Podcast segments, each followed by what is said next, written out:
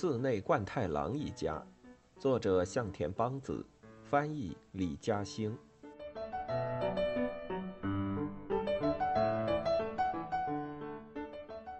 迎之光，美代子在唱毕业歌。星系的高中礼堂里，美代子和穿着水手服的同学们一起高声唱着：“仰之景之，施恩深重，求学数年，悠忽而过。”站在美代子身边的胖姑娘加代抑制不住哭了起来。同学们的离愁别绪似乎一下子被这哭声勾起，四下陆续传来啜泣声。美代子也早已泪流满面，任由眼泪划过脸边，继续深情地唱着：“时光迅疾，不觉而逝，蓦然回首，毕业在即。”美代子哭得太过伤心，把自己哭醒了。原来典礼只是一场梦。她侧头寻找枕边的闹钟，却发现闹钟不见了。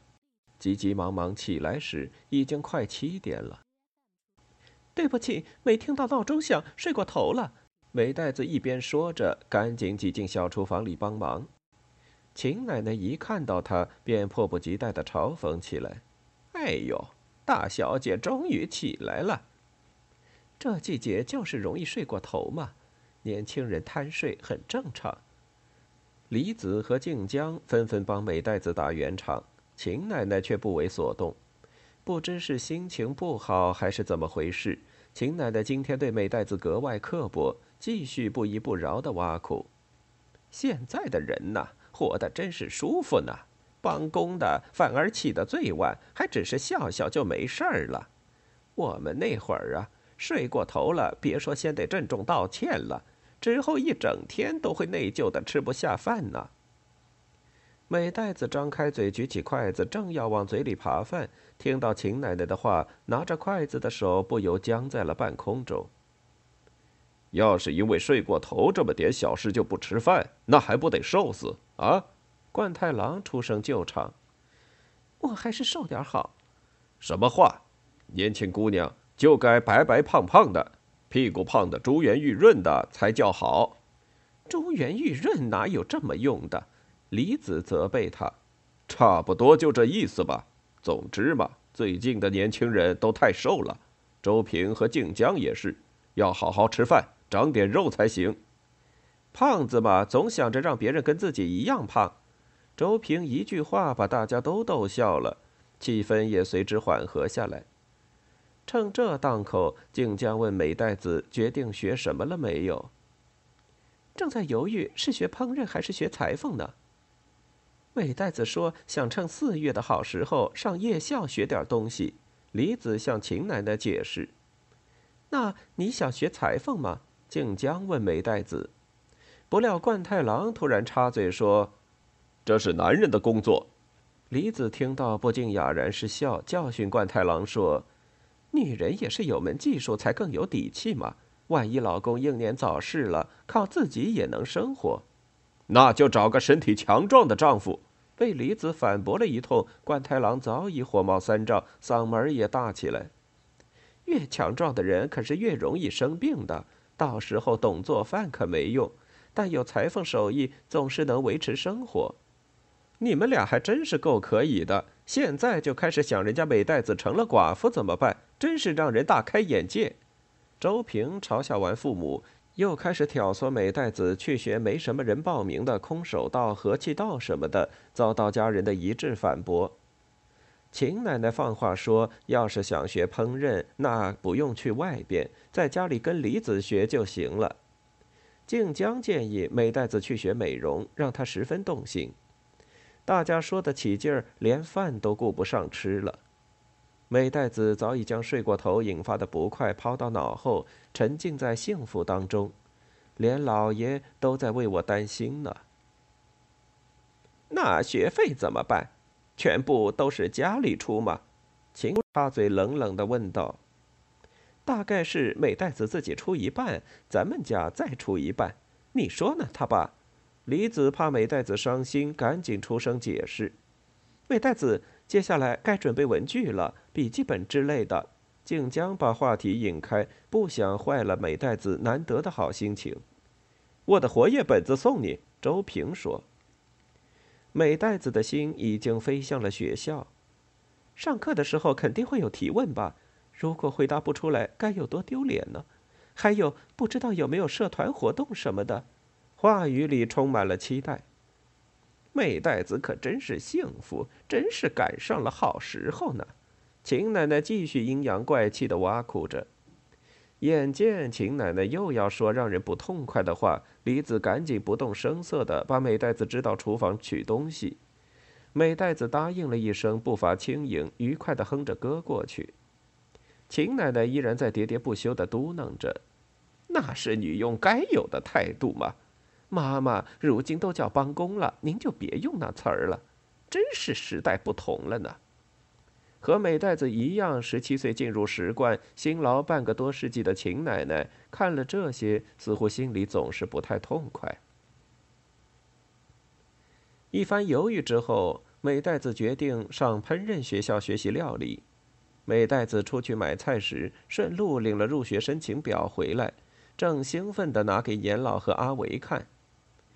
严老戴上老花镜，一边捧着入学申请认真读着，一边向美代子表示祝贺。咱们得好好庆祝一下。不要了，学校就在超市二层，小得很。不管学校怎么样，入学嘛，毕竟是入学。需不需要我来做你的监护人呢？阿伟摆出一副大哥架势。抱歉，已经说好由老爷来做监护人了。啊啊，这样啊！阿维有点失望。相熟的邮递员进来了，冲他们示意放这儿了，然后把邮包放在食材上，转身离开。您辛苦了，美袋子回了一句。他今天情绪高涨。拆开邮包，里面有封阿维的信件，不用看都知道，不是酒馆账单，便是信用卡的催款通知。严老和阿维收到书信的情形可以说极为罕见，甚至没有。另外有一个大信封是寄给美袋子的，上面印有“内有照片”四个字。翻过包裹一看，映入眼帘的是久违的心系和那个熟悉的名字——夏泽加代。阿维凑过来瞧了一眼，哟，心系呀，是家里寄来的吧？美代子手里揣着信封，用故作轻松的语调说：“我可没有家了哟。”严老揪着阿维的耳朵，把他拎到一边，小声教训他：“你这个笨蛋，不是都说了父母兄弟都不在了吗？哎呀，这可坏事了！”阿维龇牙咧嘴，一脸苦相。是高中同学寄来的。美代子从信封里拿出一张照片。照片上三十几个高中生拿着毕业证书举在胸前，朝气蓬勃，洋溢着青春的气息。哇，原来是毕业合影啊！严老和阿维都挤过来看。这时候是不是还要唱毕业歌来着？呃，什么敬之养之，呃，施恩深重之类的，是吧？哇，听田老师，你们看他笑得多开心呢！看，这是道江同学，总是考第一的，特别聪明。他们家还开干货店的呢。还有这个是竹井君，学习虽然不行，但是特别擅长倒立，班里谁都比不上他。还有，美代子正说到兴头上，阿维突然插嘴说：“哎，那你站在哪儿呢？美代子怎么找不到？什么？美代子你自己呀？上面怎么会有我吗？”美代子笑着说。啊啊！哎，这这怎么回事？因为我压根儿没去参加毕业典礼呀。说完，美代子把照片漫不经心往菜篮子里一扔，哼着歌往主屋那里去了。时光迅疾，不觉而逝。蓦然回首，毕业在即。美代子哼唱的，竟依然是那首毕业歌。严老和阿维面面相觑，不约而同的说道：“原来如此啊！”美代子是中途辍学的。走到里院的水井边时，美代子停下脚步，嘴里也不再哼着歌，只是轻轻的从菜篮里拿出照片，出神的看着。他不由得又想起了早上的梦，那个唱着毕业歌的梦。美代子。”周平在叫他。美代子急忙把已经滑下脸庞的泪擦掉，转头一看，周平和他的女友真由美正坐在廊下，于是赶紧出声招呼：“欢迎。”真由美从盒子里拿出一条巧克力，递给美代子：“吃不吃巧克力？”完全没有一点生疏和客套。啊，谢谢。美代子接过来之后，三个人就仿若比赛谁的牙口好似的，嘎嘣嘎嘣的放口大嚼起来。我觉得应该是一四七八年才对。周平突然说：“是一四九二年。”真由美争论道。美代子对他们说的完全摸不着头脑，便问。你们在争什么呢？法国历史上不是有个南特赦令吗？我们在讨论它的颁布时间。哦，那是一五九八年才对。美代子毫不迟疑地说，飞快的反应连他自己都觉得惊讶。周平恍然大悟，刚要赞叹，真由美已经赞叹了起来。对，就应该是一五九八年。周平一脸难以置信的神情看着美代子，美代子好厉害呀！我只是比较擅长记时间，老天不公，我这要考大学的人记不住，美代子不用考大学却记得清清楚楚。周平哀叹道：“确实呢，美代子的高中在哪里上的？”真由美促狭的打趣完周平，然后问美代子：“巧克力，谢谢了。”美袋子没有回答，道完谢便匆忙进屋去了。他高中应该是在新系读的吧？乡下学校果然对历史时间教得更仔细，嗯，确实呀。周平和真由美无心的话语传到美代子的耳朵里，让他更加如芒刺在背。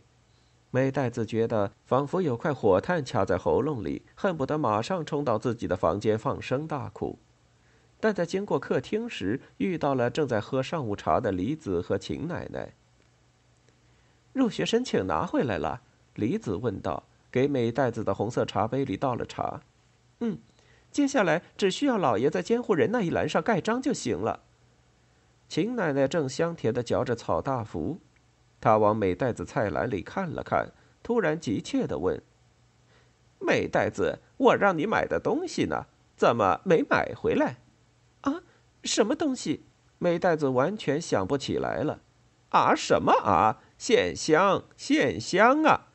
这下坏了，是不是忘了呀？对不起，自己的入学申请倒是忘不了，别人认真拜托你的事可是忘得一干二净呢。我马上去买。哟，劳您大驾专跑这一趟，怎么行呢？妈妈，李子赶紧出声提醒，冲秦奶奶不断的使眼色，想阻止她说下去。谁知秦奶奶却不依不饶，人家自以为是大小姐呢。我没这么想。我只是个帮工而已，这一点我有自知之明。哎，等等，麻烦再说一遍。啊，你刚才说自己是什么来着？帮工啊，帮工啊。哦，现在都用帮工这么尊敬的词了呢。哥我们那会儿，什么帮工就是个女佣而已。秦奶奶刺耳的话语让美代子如鲠在喉，羞愤交加，只好紧紧咬着嘴唇，强忍着不让眼泪掉下来。冠太郎拿着茶来到办公室，吩咐静江从保险柜里拿出了印章。那印章也如冠太郎一样，尺寸比普通的大了一圈，令人印象深刻。文件填好以后，在这儿盖章就行了吧？冠太郎哈哈的冲印章喝着气，等着盖章。美代子不知道自己是悲伤还是高兴，只觉得那团火炭仍然卡在喉咙里。咦，美代子为什么是中途辍学？正在填写保证人住址的静江突然惊讶的问道：“最终学历这一栏为什么填的是中途辍学？美代子高中没上完吗？”确实没有。五月份母亲去世了，只好先借住在叔叔家，每天要帮他看店，忙得不可开交，所以就没去上学，休学了一个学期。虽然公所的通口先生也说还有一个学期应该回去上的。哦，这样啊。现在想想，确实就算厚着脸皮也应该把高中上完的。不过说什么也晚了。美代子强打精神，用轻松的语气说。填高中辍学太矫情了，不如就填初中毕业吧。没必要闷闷不乐哦，至少你四肢健全，放轻松。静江轻松的拿自己打趣，给美代子宽心。填完表，静江站起来，拖着左腿走到父亲的桌前，把文件递给他盖章。冠太郎默默的盖好了印章。两个女孩的对话刺痛着他的心。午饭时，美代子到未曾知时，发现自己的手在微微发着抖。从早上开始，他就想一个人躲起来哭一场，但是直到午饭也没找到机会，各种委屈仍然积在心里，堵在喉咙下头，千万不能出差错。美代子暗暗提醒自己，把碗里一一倒上味噌汁，然后摆好。周平在抱怨菜不好。什么嘛！这素食景明明是昨晚剩下的，午饭来不及一一重做，将就吃吧。李子担心周平的抱怨会把秦奶奶的怨气也勾上来，他对菜色向来最为挑剔，便赶紧阻止周平，又夹了一块最大的素食景给秦奶奶。我一吃油腻的东西就会犯困呐，周平又抱怨道，还拿学习来说事，不想吃就别吃。大老爷们儿吃个饭还唧唧歪歪，冠太郎斜瞪着周平训斥道。午饭前，美代子和静江的对话让他心痛不已，看周平的样子也就觉得格外的不顺眼，好像你自己不挑似的，什么甜的不吃了，盐多盐少了。周平毫不忌惮冠太郎的目光，立刻反唇相讥：“别以为自己还上学，就在家里成了大爷。”有多少人想上学上不起？你却在这里啃着老，还恬不知耻的抱怨。啃老怎么了？你说什么？我呀，我要是生出来没爹没娘，自然也会那么过。俗话说，寒门出孝子。生在穷人家，我也自然会觉得对不住父母。可谁叫我生在普通人家呢？只好按照普通人家的孩子来喽。这也是没办法的嘛。真是不知羞耻！不想吃就直接说不想吃，这有什么错呢？混账东西！冠太郎怒不可遏，就要过去揍周平。李子赶紧拦住，劝解道：“他爸，你不是也听到了吗？本来就学不下去，你再揍他一顿，今天就更没办法学习了。那就打到他学得下去为止。”他爸，李子挡在冠太郎和周平中间护着周平，却重重的挨了冠太郎一记耳光。美代子再也忍不住，哽在喉咙里的火炭似乎一下子涌了出来。老板娘，他冲过去护住李子，冲冠太郎喊道：“老爷，你干什么？你疯了吗？”美代子压抑已久的委屈终于全部爆发出来。一直都是这样，老板娘明明什么都没做错，却总要平白无故的挨打。你对得起老板娘吗？冠太郎看着他，胸口仍然刺痛着。女儿和美代子的不幸，儿子的不争气，让他的心仿佛被蚂蚁啮咬般刺痛。呵。人不大，口气不小。冠太郎竟似已无言以对。美代子，别说了，美代子，别生气，这不关你的事。大家纷纷出声劝慰，但这时美代子已经完全听不到了。老爷，你把老板娘当成什么人了？美代子继续质问冠太郎。大人的事轮不到孩子来管。冠太郎收着力气，把美代子推到一边。谁知转瞬间，美代子又跳起来，冲到冠太郎面前。老爷，请你向老板娘道歉，磕头道歉。混账！哪有男人向老婆道歉的？走开！我不，请你向老板娘道歉。你如果不道歉，我就……美代子大口喘着气，一字一顿地说：“我就绝食。”美代子，美代子，你这是怎么了？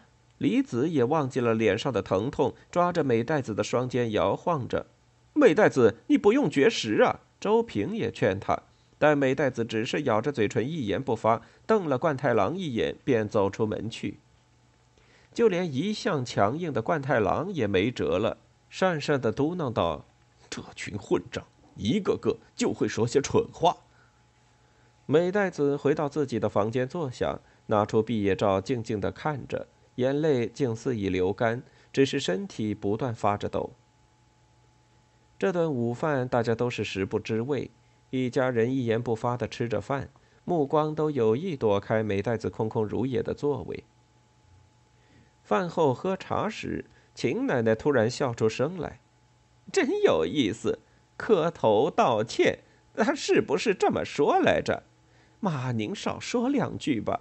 李子劝他，但秦奶奶置若罔闻，继续模仿美代子的口气说着风凉话：“你不道歉，我就绝食，真是不得了呢，连我都忍不住当真了。”周平，你赶紧到二楼看书去。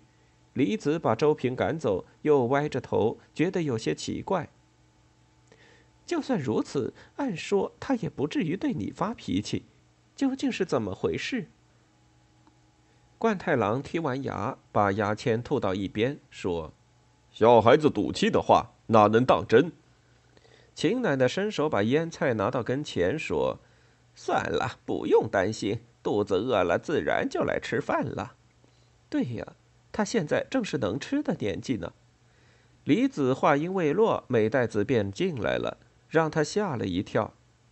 美袋子整整齐齐地扎着头巾，端着托盘走进来，若无其事地环视一周，说：“我来收拾饭桌。”美袋子，你还没吃呢。李子说。美袋子一把夺过李子手中的碗，径自收拾了起来。哟，来真的！